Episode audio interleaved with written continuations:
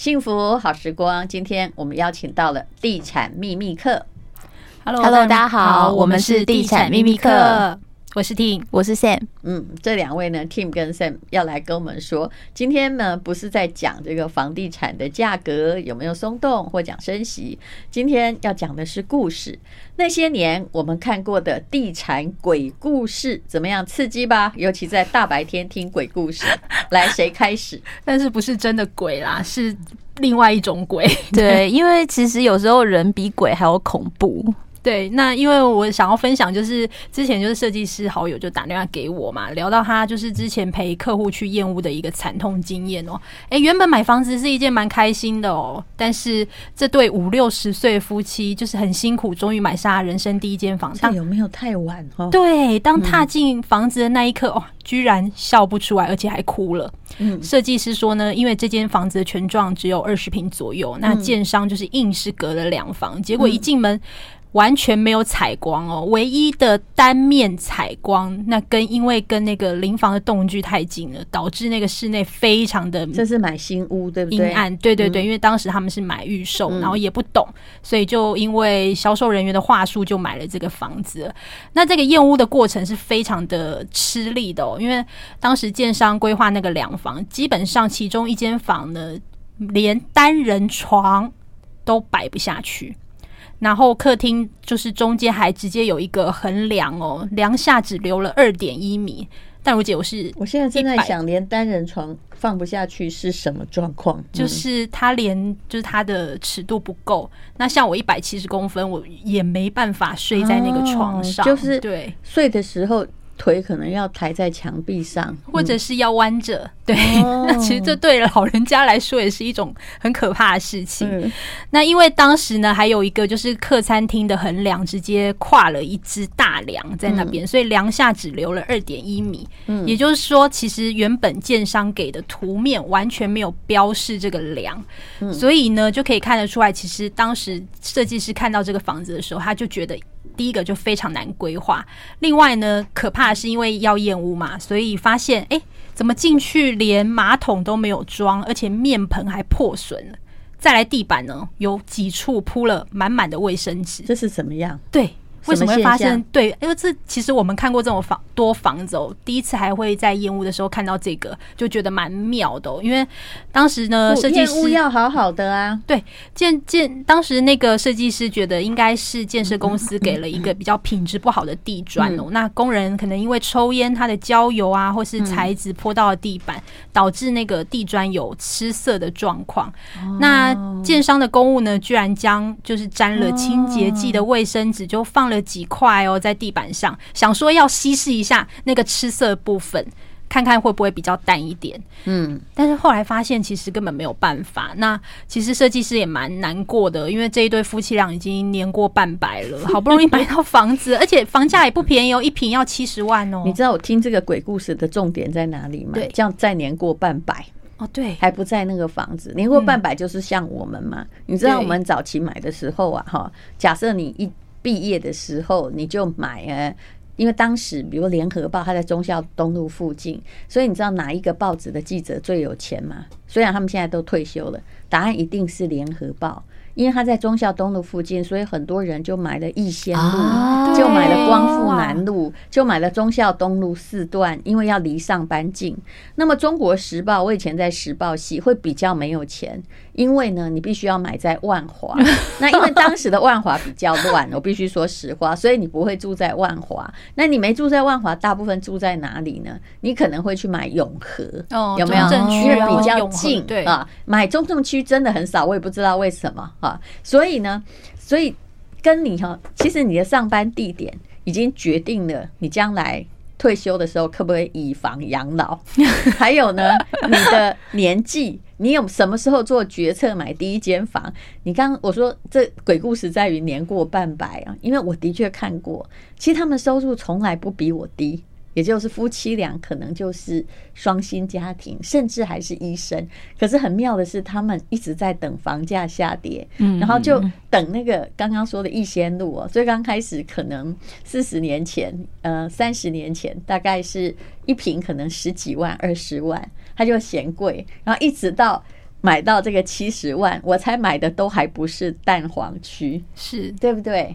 对，这个价格是这才是人生鬼故事。嗯，对，所以这一对夫妻俩其实就还蛮难过，居然发生这件事情哦。那结果呢？当时呢，建商还一直怂恿客户要赶快签那个交屋，嗯、因为要赶快拿到钱嘛。嗯、所以就是设计师呢，因为有经验，好在有提醒了这一对夫妻，就说确认好所有的缺失都完善修缮之后再画押。以免之后呢，交屋了建商不认账哦。嗯，那其实根据定型化契约的规范，交屋的保留款，也就是购物客的尾款，是规定要预留总价的五 percent。也就是说，你在验屋还没有完全修复。嗯，购物客其实是可以要求建商改善的哦。对，那当然确认没有问题，再画押，确认验收完毕，嗯、再把交屋款拨款给建商。嗯，这个流程大家一定要特别的注意。可是你会遇到一种状况，就是叫你交屋的人哦，那个手里拿着那张单子，说没关系啊，我们帮你改啊，我们帮你改，你先签嘛。哦，那怎么办？对，我曾经就是我还蛮呃印象深刻，就是我有陪朋友去验屋哦，然后那时候呢，就是有看到蛮多缺失的，然后我们都有贴那个胶带嘛，嗯，然后后来二次验屋的时候复验的时候发现，哎，这些胶带怎么都不见了？嗯，对，然后好在就是。朋友呢，他有拍照存证，嗯、所以呢，其实在这个过程当中，就是还是要建议大家一定要拍照，因为有可能就是公务会骗你说他已经修缮完毕，或者是他根本忽略这一块，根本没修缮。对，所以这个一定要特别留意。嗯，对，好，所以各位，这符不符合鬼故事的条件？相信各位也会赞同交屋。有时候呢，你会碰到非常离谱的状况，你不要先签就好了。可是台湾这么多年来的房价，真的是个越跑越快的列车。如果你没上车的话，后面呢，你就会追得好吃力，然后到最后呢，可能还会遇到鬼屋啊。说我说的不是真正有鬼，而是其实它并不符合你的理想，你只是匆促就范。好，待会儿我们再来请 Sam 来讲一个另外一个地产的鬼故事。I like 幸福好时光，我们来谈哦，这个房地产界的鬼故事，请到的是两位房地产界的网红，他们以前也是资深的地产界的记者，地产秘密客。好，换 Sam 来讲一个离奇故事。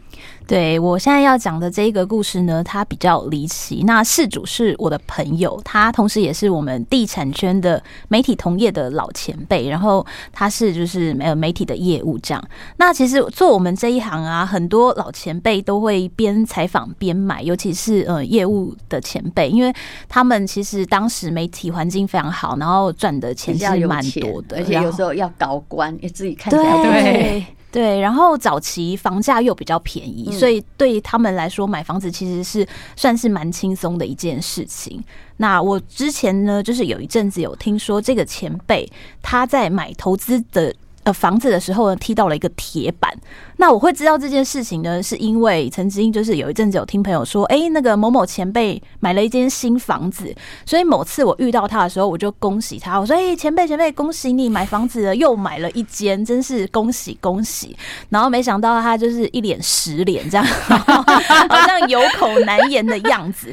然后我就觉得很奇怪，因为通常大家买房子都很开心，他怎么这样，好像一脸吃大便是怎么了？后来他才跟我说，原来呢，他买的那一个呢，其实那个案子的地点很不错。然后不知道为什么呢，价格还特别的低。嗯，那后来才知道说，原因就是这个建案它的前身，我已经会开始怀疑了嘛。这个真的是鬼故事，因为这个建案的前身基地的前身比较特别，它是一个出过意外的娱乐场所。嗯，那当时这个意外其实时时间也蛮久了，二三十年前了。那但是呢，那个意外往生的人数不少。然后新闻闹得很大，嗯，然后有很长的一段时间呢，这一块基地的一楼都还是放着很多的，就是牌位啊、供奉这样。我问你，是不是在你正在讲话的这个附近的商圈？有一段距离，有一段，请继续，没关系。对，因为这个新闻很大啊，就是只要露出一点端倪，大家应该都可以猜得到我在哪里。嗯，那一直到就是这个意外过了二十几年之后呢，终于有建商很有勇气的接手了这个基地。然后把它重新开发，盖了这一栋大楼。那当然听说就是在整个就是哎，包括整地啊、重建的过程，建设公司当然都是都有依循那这是传统的一些风俗，然后有做一些法事之类的。但是呢，住户陆续搬进去之后呢，奇怪的传闻还是传出来了。这是新盖的，对不对？对，他就是把那个旧的，因为旧的就是有意外嘛，所以他就是整个都拆掉了。然后过了二十几年又重新盖，但还是出现了一些比较奇怪的状况。那这个前辈，因为他当初买这间房子本身就是投资用，他就是要拿来长期要租人的。然后他就说他一直被房客投诉，那投诉的。这个问题呢，他又无法解决，因为他说房客跟他说呢，有的时候常常会有人放一下恐怖的音乐，房客就说呢，常常会有人按门铃，然后但是打开门呢又没有人，然后呢，他有这个房客有一次就气不过。他就从这个房子玄关门的猫眼往外看，然后发现居然是一对头低低的母子档。Oh my god！然后这个房客就非常高兴，他想说被我抓到了吧？就在他准备一秒开门要破口大骂的时候，一开门，那那那对母子就不见了，然后长长的走道上一个人影也没有。而且最可怕的是呢，听说这一对暗灵母子党社区里很多人都遇过。后来他们社区的那个群组就还有人开玩笑说，他们是不是想要选主委，这样挨家挨户来 按门铃，是不是想拜票？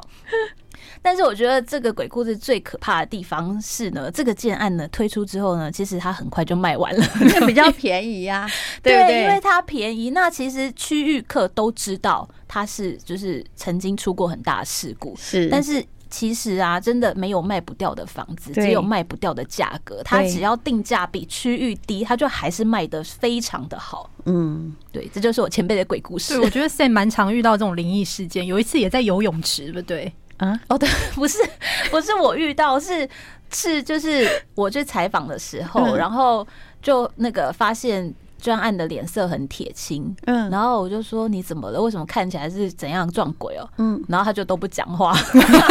然后呢？然后因为他他那个时候卖的那个建案，它是一个成屋案，就是已经卖好盖好了，嗯，然后公社也都好了，嗯，然后那个时候采访的时候是夏天，嗯，然后他就说，就是因为我去采访的时候大概是下午两点。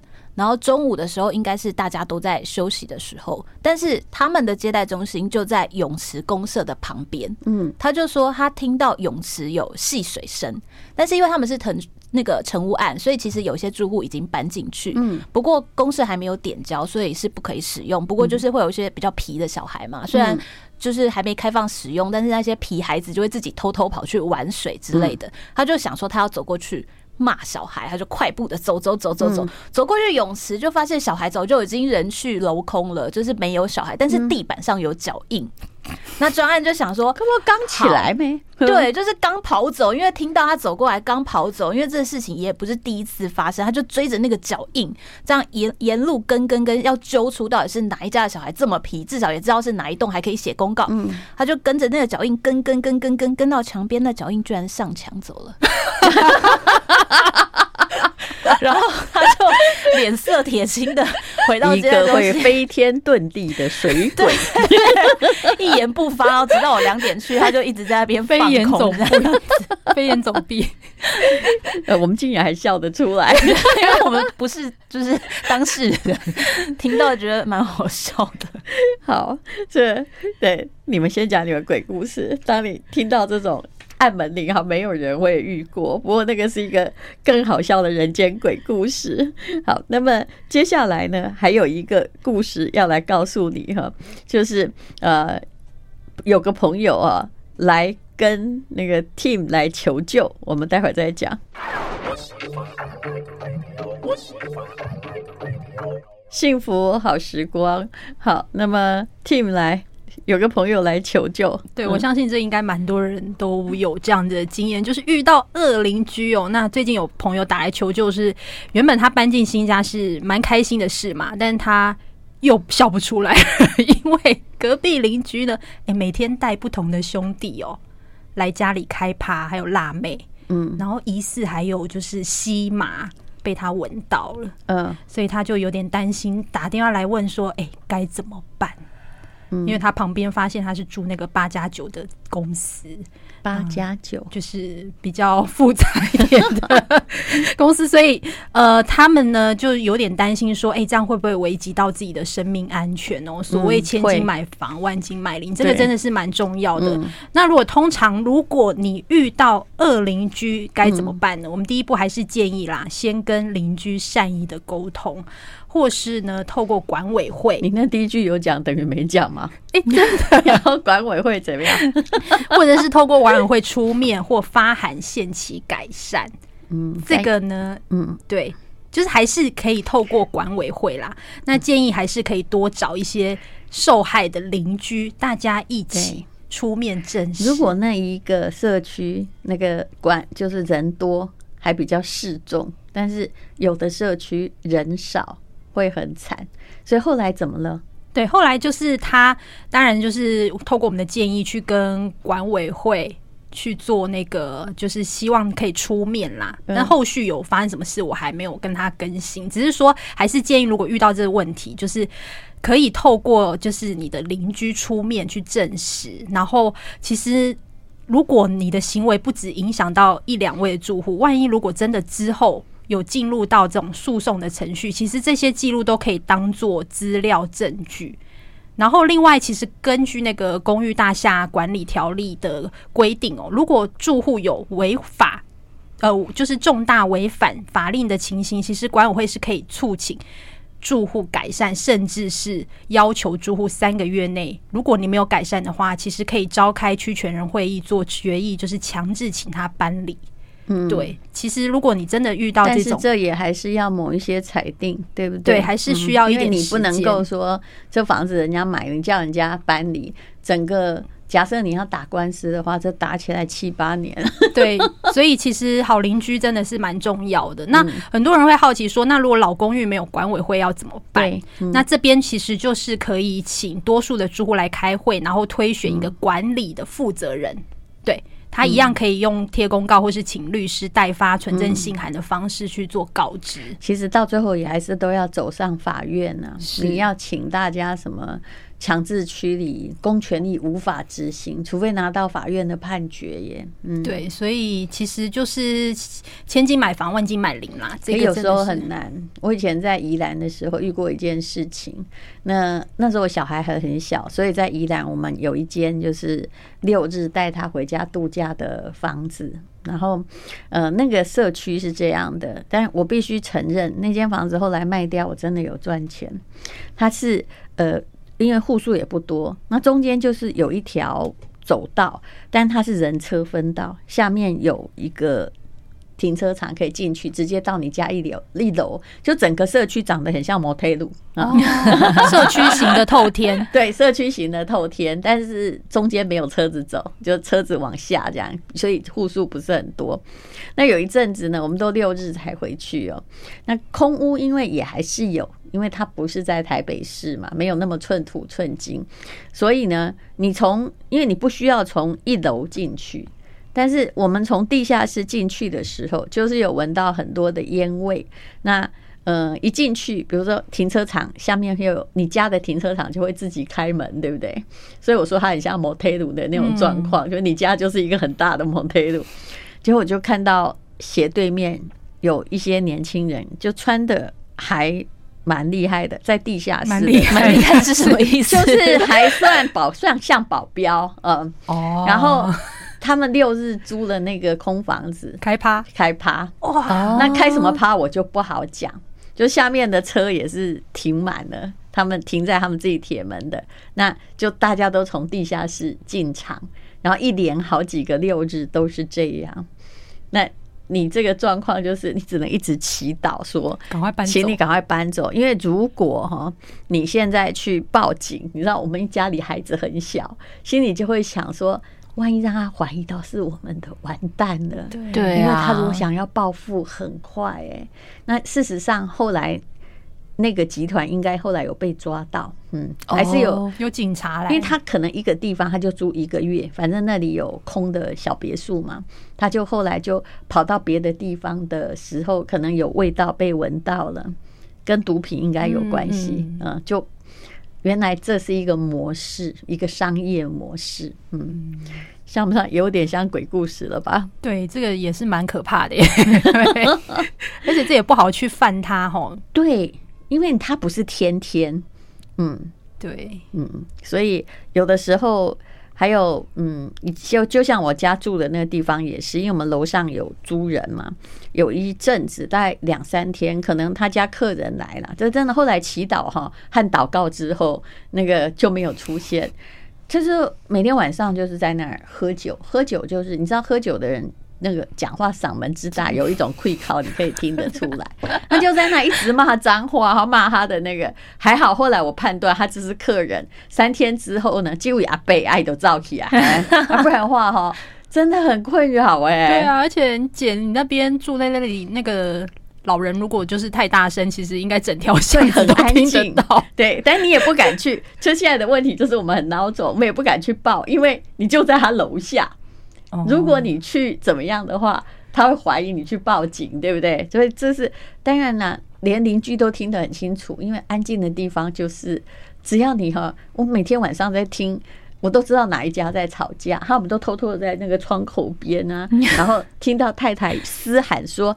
你到底有没有尊重我？哈，你们有没有把我当人看？所以那提供很多写作题材啊。但我们比较怕他会有命案了，所以还是要听一下他们。那我我们 也是在很好心的听说，万一枪，或者说啊，那我们就开始报警。但是如果是这样吵架，到底到什么程度才要报警呢？这是很难拿捏的，对不对？对，其实我之前住的社区它是么字形的，嗯、那么字形其实它就是真的是一户吵架，全家都听得到。嗯、那之前就是也是一对年轻的情侣在社区的中庭吵架，嗯、然后我就发现大家客厅的灯半夜哦，大家客厅的灯就慢慢亮起来。我相信一定有非常多人挨在窗户旁边听，说接下来要怎么了？接下来是一个灯光计划吗？纷纷一户一户点亮了。好，我们待会儿再聊。I like 103，I like radio。幸福好时光，我们今天请到了地产秘密客。那么现在换 Sam 要来讲一个很旺的 case。嗯，对，太旺了。这个故事是我自己的亲身体验啊。那因为之前在报社，我们都需要去采访很多的建案嘛。那有一次我采访到一个从化区的建案，那它其实是当地一个蛮指标的案子。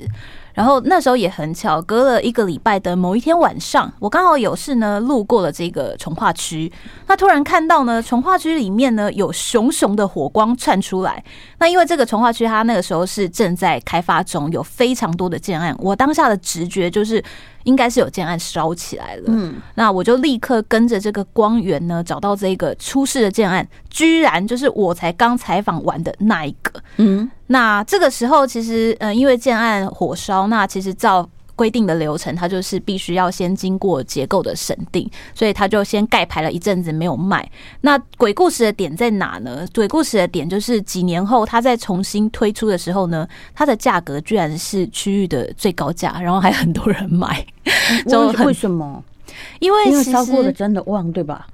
其实因为其实购物客是健忘的，那换个案名，其实很多人就不知道。然后当时呢，这一个建案。后来呢，我再去 Google，其实这个消息，火烧的消息都纷纷的不见了哦。所以它还是可以付钱消灭的，对不对？对，所以如果你不是就是住在旁边的区域客，嗯、然后又过了几年，其实真的很容易会被忘记。嗯、那不知情的购物客，他就会觉得说，哎，这是一个很指标的建案，他就还是会去买。嗯、可是我知道哈，有很多事情的确现在哦，它的网络新闻是会被消灭。对，嗯，比如说凶杀案好了，前不久也有人推荐，也是就在我们现在讲话所在地附近有一个大楼，他之前也是因为火烧案夺走很多的人命。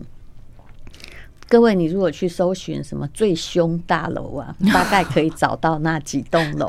也就是说，它还有一个房间是什么？就是每次进去，每次都不测。所以你有时候说不想要信这些鬼怪的故事哦，但有些地方很可能哦，嗯，我是不信的啦。可是对我而言，那里可能呃。光照大概不好，所以比较阴暗，所以人心容易发生忧郁症。所以那个地方就是，只要就算是租房哦，房客进去也都出事，有这样的房间，你看恐不恐怖？然后后来就有人跟我说，那里有一间房子哦，你看你只要听到这个，你就要这个有一点在意，因为是朋友来问我，他说他那个房价很便宜，租金很高，有一个律师楼啊。在那里哦，那律师已经在那里住了四十年都没搬走哦，然后投报非常非常的高。我那时候一看哦，我就说哪一个大楼，我帮你搜寻一下，一搜寻就是那个最凶大楼。就这个律师很坚强，所以你要知道，这那个万一有问题，都他还要选行业。律师本来就是那种非常飒的行业，对不对？所以他可以在那个大楼存在。好多年一直都 OK，直到那个律师可能目前应该快要退休，也无人继承嘛，所以那个楼呢是要很便宜的要给他卖掉。我就跟他说：“你最好考虑一下，因为这栋楼，只要还搜寻得到，他的问题就真的太多。然后很多人会跟你说等都更，可是你也知道台湾的都更要等多久啊？你就比命长好不好？”对不对？没错。所以像戴荣姐刚刚讲那个是就是以凶而闻名的大楼。嗯，其实像像我刚刚讲的这一个鬼故事，它是火烧过的大楼。那像这种买到被火烧过的预售建案，其实对很多听听众朋友来说，表示它一定有某个管线有问题吧？对，可能它的施工本身就有没有它的流程没有控管到的非常好，那它的品质你就要去思考一下。那这其实这个绝对是比可能真的撞鬼来说更可怕，因为你花这么多钱却买到一个公安有疑虑的一个建案，这样。那其实有些有些人会问说，那为什么预售的建案工地会起火？他又没有住人进去，是怎是怎么样？那其实这就有可能是工地的管理不恰当，那或者是工人。他违规在里面抽烟，那烟蒂引发的这个火灾，那也有可能就是像戴蓉姐刚讲，就是诶电线走火燃烧的火。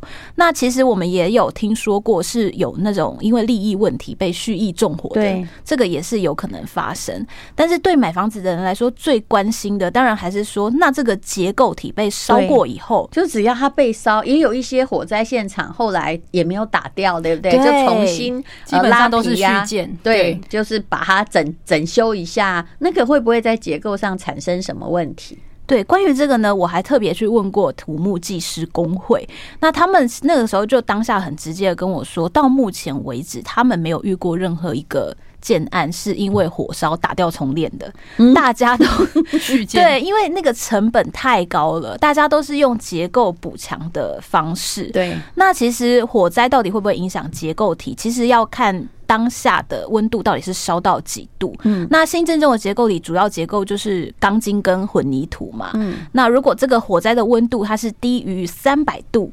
以下，那其实混凝土的强度不一定会降低，是还 OK 的。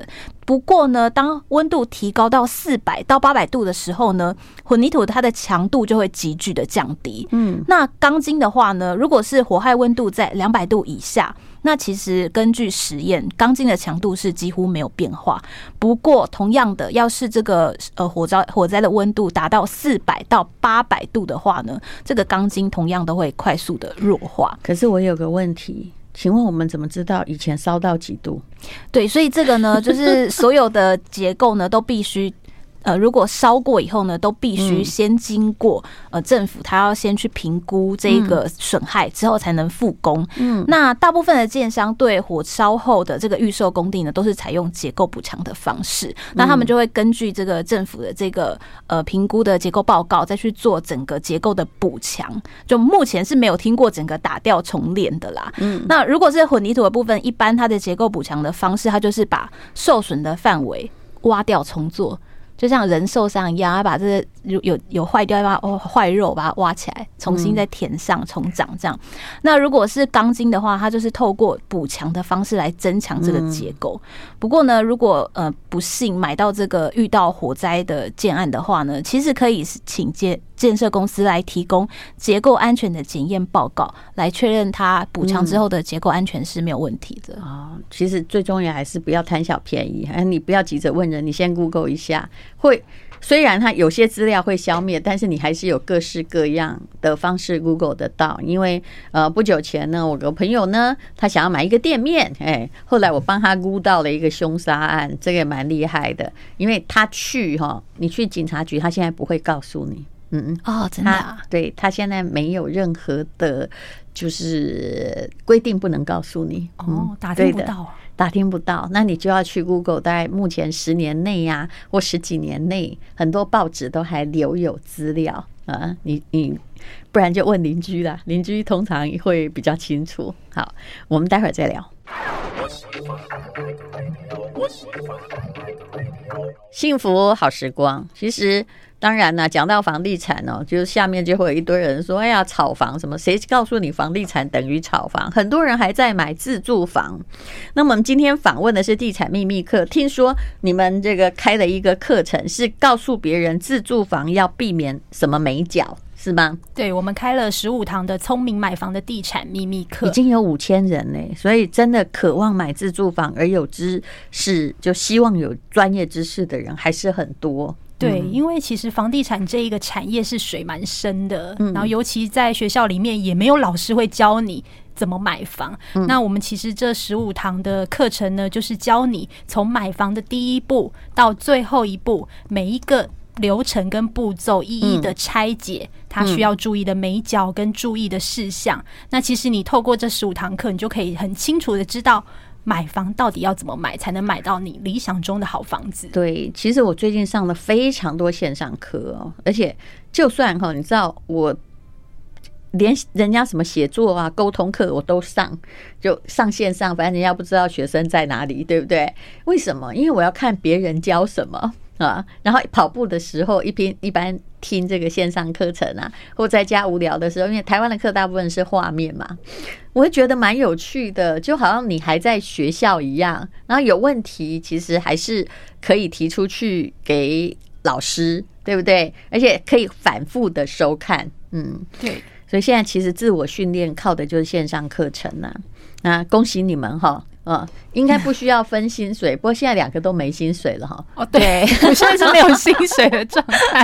他们之前曾经这个一个人哈，就是报社嘛，一直在裁员。那一个人先出去成立自媒体，另外一个把薪水哦分一半哈，就两个人这样苦日子相依着过。其实这种了不起。嗯，的确，我们两个是蛮有革命情感的。有一次我们在外面接了一个案子哦，然后因为当时那个业者的不知道为什么他不用汇款的。然后他就直接给我们现金五万块，嗯，然后后来就交到 Sam 的手上，然后后来我们就去那个华纳微秀嘛，他就把这个钱放在那个星巴克的纸袋里，嗯，他一时忘记了，把那整个纸袋丢到了华纳微秀的垃圾桶里面。对，我觉得这种朋友还是不不不要走，然后他他都还不他都还不敢跟我讲哦，然后到我回到新竹，他就说那个我把今天的那个酬劳丢到垃圾桶里了。然后当下我的反应说没有关系，反正就共同承担。他本来是说没关系，我再把另外两万五就是汇款给你。对对，因为是我的，我可以跟你讲嘛，这里就显现出你比我善良很多。我会让他付，因为这样他下次就不会了。真的吗？我当时是不忍心哎、欸，因为他那一天他很紧张，他去翻了垃圾桶。我真的在黄大卫秀翻垃圾，结果他去报案，对，然后去报案，对，结果隔天还去垃圾场里面哦 翻垃圾。那这样我就不会叫他还，因为他尽了他的努力，很可怜呢。不是，我要我要说明一下当时的情况，是因为叶子他是包在那个牛皮纸袋里面，然后因为我自己开车嘛，我就想说那个牛皮纸袋太显眼，我就把它放进星巴克的纸袋里面。然后就脑雾，我就忘了。然后我们要去华纳威秀，我就把它给丢了，很爽快说太好了，有乐视桶，快把它丢了。你真是个跟我一样的老人啊！放在纸袋里，就真的没有找回来，对不对？真的没有找到。希望捡到的人很高兴。我后来希望他刚好需要这笔钱。嗯，对，没办法，我们就只好很相怨跟东红。对，所以我们一路以来其实就还蛮多故事以及革命情感啊，互相我觉得互相体谅是很重要的。对对，嗯，就有一句话就说嘛，对不对？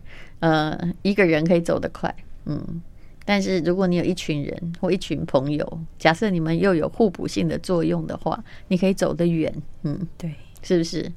嗯，走得远比走得快好。所以情谊非常非常的重要。好，非常谢谢地产秘密客 Team 跟 Sam，谢谢你们，谢谢丹如姐。